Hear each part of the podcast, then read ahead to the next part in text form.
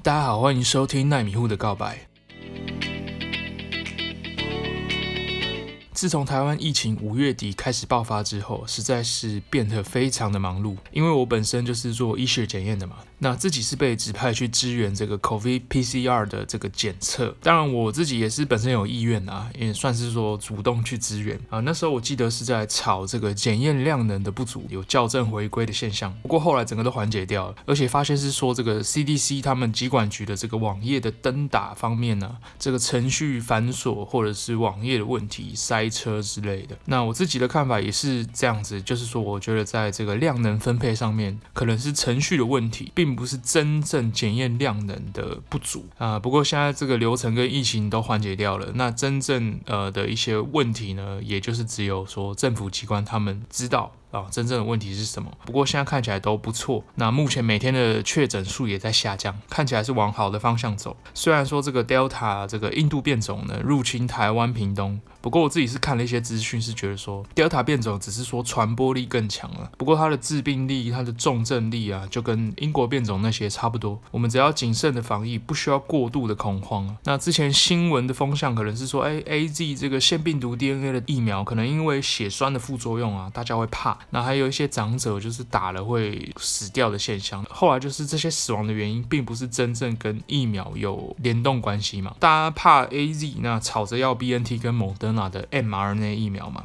啊，结果后来发现疫苗之间的这个 efficacy rate 之间不能互相比较嘛，也不能直接比疫苗的好坏。呃，最新的研究又显示说，AZ 可以防这个九十二 percent 的 Delta 变种造成的重症，而且零死亡。哦，它并不会输 mRNA 疫苗。那看起来呢，除了罕见的一些年轻人呢打了 AZ 的这个血栓的副作用之外，这支疫苗其实并不差，保护力并不差。那因为我自己也是打 AZ 的，当然要抬轿一下，充值一下信仰。至少心里要觉得，哎，自己很强壮。那等到打完第二剂，希望就是可以刀枪不入这样，甚至说国外还是持续在做这个打了第三剂效果怎么样的研究。那最新的研究应该是显示说，AZ 啊两剂甚至是三剂之间的间隔，如果你拉更长，效果会更好。当然是希望台湾政府呢能早日把这个台湾所有人都打完第一剂啊，好，不管打什么，至少都能防重症和死亡。那这对防疫是相当重要的。那我相信最近又宣布这个三级警报要延长到七月十二，大家应该是很闷呐，就像。我很喜欢吃火锅或者是烧肉哦，内用吃到饱，火锅比较多啦。很久没有尝到那种吃到饱开心的感觉。这样讲好像平常吃不太饱，应该是说大家应该很怀念在餐厅跟朋友吃吃喝喝聊天的感觉，那种群聚群起来哦，希望赶快可以群聚哦，早日恢复正常生活。像美国已经几乎就是全面开放，什么游乐园、餐厅了。我看那个美国 NBA 最近在打这个东西区冠军，那个观众都没有在戴口罩啊，观众席都坐满了，温网也是啊，温布顿网球都没有人在带啊，哦，真的很羡慕哦。整个世界要战胜病毒指日可待啦，但是就是要拖比较久，因为可能又会有其他变种。那今天想要来简单的聊聊一下一些小观念，啊，说小也不小了，想分享自己看到的一些蛮明显的，就是听起来很合理，但是呢，长期可能会亏损的一些投资策略。我讲的长期是平均下来啊，就像你去赌场，你可能可以赌两把，那你可能两把都赚钱。可是呢，当你在赌场待越久，你输钱的几率就越高，因为几率会回归到一个长期的平均值。哦，你赌大小就是五十五十，哦，就是回到五十 percent。所以呢，你如果待得很久，你会趋向一个不赚不赔的几率哦，甚至是你可能要去压那种赔率高的，你可能就是输钱输到脱裤子出来。那第一个是呢，用股价去设定停损停利点哦，例如说我涨十 percent 哦，我就获利了结跑；我跌十趴我也跑哦，我去做很严格的股价停损停利，而且是用这个我进场价去做停损停利。好，用股价去设定停损停利，这个一般听起来很合理，因为这个是一个很好理解的这个损失趋避的行为。股价停损呢，不是不行啊，但是以我的理解哦，会有一些不同的状况。第一种是哦，你长期一定没办法赚到什么钱呢、因为呢，你用你买入价格为基准，设定说我涨了十 percent，我要转成现金；跌了十 percent，我也要停损转成现金。我们用很简单的思维来想一下，这样的战术长期下来会怎么样？我们要知道自己本身的进场价哈，对市场而言一点意义都没有，只有对我们自己有意义嘛。哦，市场不会因为今天你买贵哦，它一定马上就往下。或是它就不继续往上。以短中期的市场，它会脱离基本面的随机性而言呢，往上或往下的几率可能是一半一半。你也要看那个短期的趋势。还有群众的心理是什么？可是很难抓嘛，所以这种战术哦，长期忙了半天，可能最后是打平哦，可能赚不了什么大钱哦。你甚至呢，你会打输放被动指数型 ETF 的人哦，劳心又伤神了哦。说不定你买的股票体质很好，刚好股价在打折，结果你你涨十 percent 你就出场，后面有一大段你都吃不到，因为你不知道这股票的价值，所以你单纯用股价出场。会有很多盲点。那这种战术呢，虽然你能这个完美的避开那种每一只跌到下市的地雷股，但是呢，你也会完美的躲过了呢好股票后面上涨的完整的涨幅。我自己是非常不建议这样做啊，因为呢，你要知道呢，股市长期向上，而在每个国家，美国甚至台湾那种。非常强的蓝筹股，那种全值股，他们长期都是往上，所以我自己非常不建议这样做，除非你每一只都能买在完全不会回档的起涨点，也就是你买了就涨十趴，然后就跑，买了涨十趴就跑，从来不会跌十趴停损，你这样长期才会赚嘛。可是你要想，你每一只就是十趴，你只要买到一只回档啊，你就你这游戏你就打平了，很难呐，很难啊，真的很难啊，所以长期下来，你可能赚不到什么钱。第二个是呢，在股市前景不明朗的时候呢，你砍掉赚的部位，获利了结，落袋为安，留着亏损没有实现的啊，未实现损益继续摆着啊，放到赚为止，甚至去继续凹单，亏的继续加码，赚的卖掉。这个呢，有一句话很简单啊，总结就是卖了才叫赚哦，没卖就没亏啊。这也是散户很常见的一种操作。我前几集有稍微提过了，就是每次只要新闻有风吹草动，就有人问要不要卖哦，要不要卖哦？因为市场不喜欢不确定性，只要前景不稳定，市场就会恐慌，可能会修正，会抛售。每次市场恐慌，你就先卖掉赚的股票，获利了结，落袋为安，亏损的继续放着，因为你不想亏钱嘛，你又怕赚的又回档，结果这样长期下来，造成很强的股票。都被你强迫停利停掉了，结果手上就是握着一大堆套牢等着解套的股票哦。你要知道，在恐慌的时候呢，还能强势的股票，一定是股东信仰最强的，可能是一些产业的龙头。那你千挑万选的好股票，你就这样卖掉，结果你握着那些市场也没什么信心的二流、三流股票，然后它本来就弱啊，恐慌更弱，那你就套在那边负二十趴、负三十趴，你等于是说你的资产组合自己在长期组成一支二流军队嘛，二流的 ETF 哦，一。一直在等解套，很长的状况是说，这些后来真的就算是解套涨上去，你套很久的人哈，你大部分哦，你在这个。盈亏转正的时候，你马上就脱手了哦。你一达到你的买入价，你就脱手了，因为你不想再被套啊。结果后来有一些可能真的有往上喷上去那一段，你又没吃到。结果另外就是你卖掉的那些很好的标的，就是你落袋为安的啊。结果后来涨上去越越涨越高，越来越贵哦。好标的就再也不想买回来啊。如果战术一直是这样，那未来就一直重蹈覆辙，卖掉超好的东西啊，套在烂的东西啊，大盘回档啊，烂的东西解套赚一点点这样，机会成本就这样流失了。这也不是一个好的投资策略。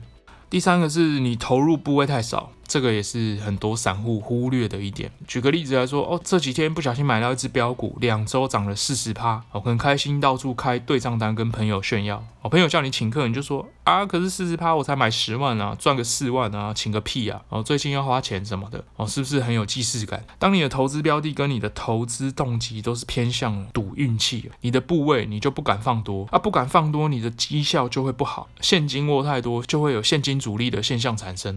不管你。赚几 percent 哦，跟有大量资本的人比起来，他只要放绩效没那么暴利，但是他那个标的赚的比你稳，比你长，他都比你赚，而且他重点是说他不用冒着跟你一样的风险。你资本投入的部位要再大一点哦，把股票当做是你的资产哦。例如说你个人的资产闲置资金有两百万，可是呢，你放了一百五十万在定存，没放入市场跑，结果你投入股市的五十万呢，又只有十万在做小操作，其他呢在观望。即使你一年赚二十。三十趴，你那十万赚二三十趴，啊不就是两三万？你都打不赢两百万，直接丢到那个指数型 ETF 的人哦，这个道理你一定要掌握，你长期投资才会有赚钱的感觉，不然你都是小赢小输啦，对改善你的经济状况完全不会有帮助。哦，第四个是你不碰股票，不碰房产哦，最主要是只要你数字好会跳动的资产，这些你都觉得有风险都不碰。你的钱如果都不敢丢在资产里面，例如股票、房产，你最先遇到的就是通膨的问题哦。现金每年贬值两 percent 以上，钱就是要找地方放哦。如果你觉得你不需要会投资，你只要摸着良心问问自己哦，十年到二十年后，我的薪水有没有能力买房或者应付高物价哦？你爸妈二十年前的定存到现在是不是被房价甩得十万八千里？但是有没有发现，唯一有跟上的是什么？股市的指数，股市抗通膨。班杰明·格拉汉说，投资股市是最好的抗通膨工具。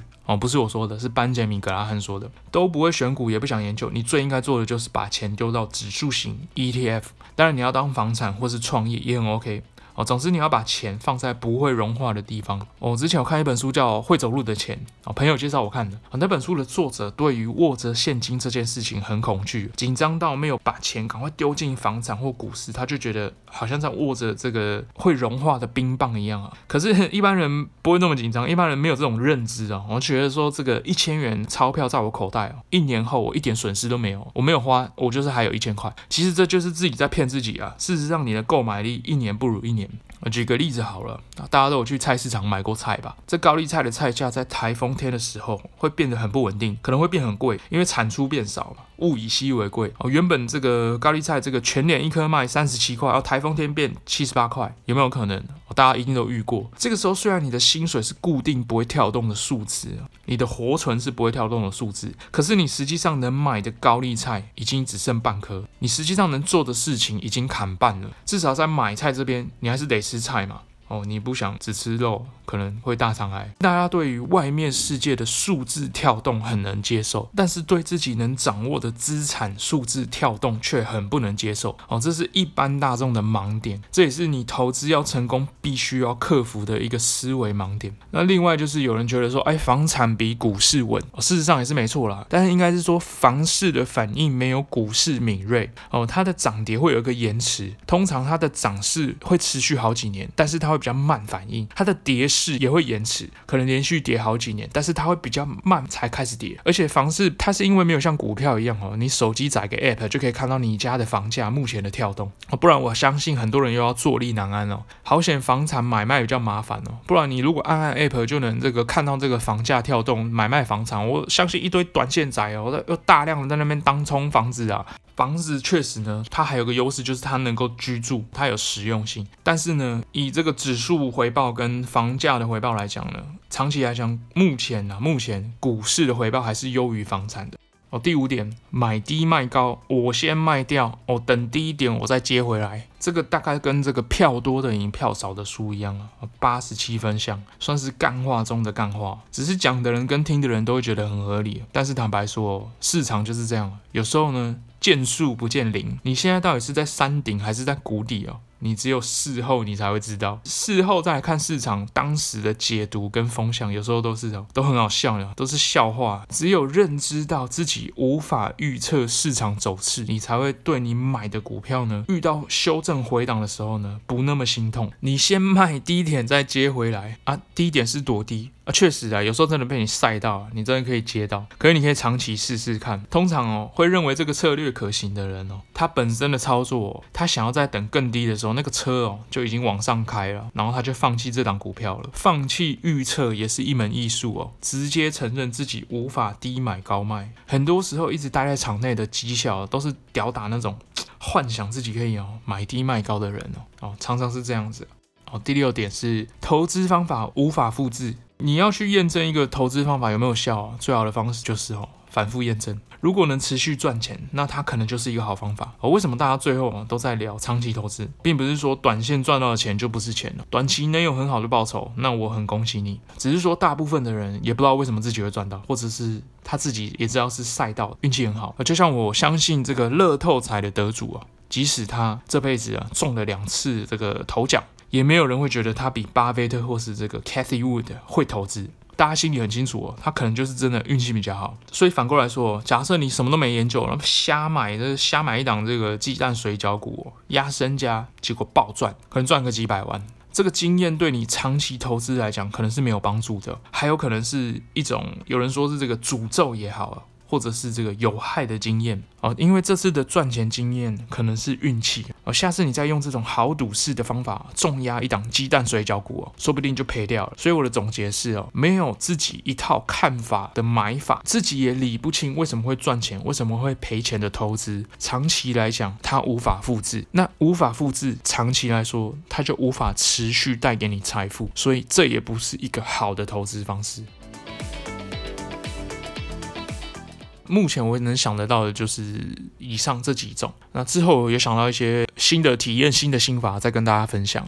嗯，就像我跟我同事聊到，就是说他去年就是像美股熔断嘛，就二零二零台股也崩，就是小微崩啦，然后零零五零可能来到哦七八十块，然后他就买了，然后他说他的股票都是他爸妈在帮他看，但是他这个零零五零买了两张啊，是他自己下的单，结果呢，他爸在九十几块就帮他卖掉了，啊，现在一百三十几翻倍吃不到。就是说，像他家长可能帮他卖掉的这个心态，就是说啊，台股就这样啦，就是有赚就好啦，见好就收啦。散户就是跑得要快哦，这个就是我们哦传统就是在玩股票这种投机心态。而如果说呢，你假设台投资台积电的大股东都是这种心态，哦，见好就收了，有赚就跑了。那产线盖到一半，突然就是台积电涨涨到六百六百多块，突然全部都要抽钱。那请问一下，这间公司还能继续下去吗？其实，在外流通的这些股票，如果你的投资心态是跟他们这些大股东的心态一样，我相信你可能就会整个观念转过来。会比较不一样，这是题外话啦，就是分享一个身边的例子。那今天就讲了一些我自己就是觉得说想得到的一些常见或是听到的，但是实际上没那么赚钱的投资策略。我希望有帮助到大家。那如果大家身边有一些很优秀的投资策略，或是很奇葩的投资方式呢，不管是赚钱或赔钱，都可以跟我分享。那也可以去 Apple Podcast 或是 IG 呢，帮我留下五星好评。那奈米户的告白，我们下集见。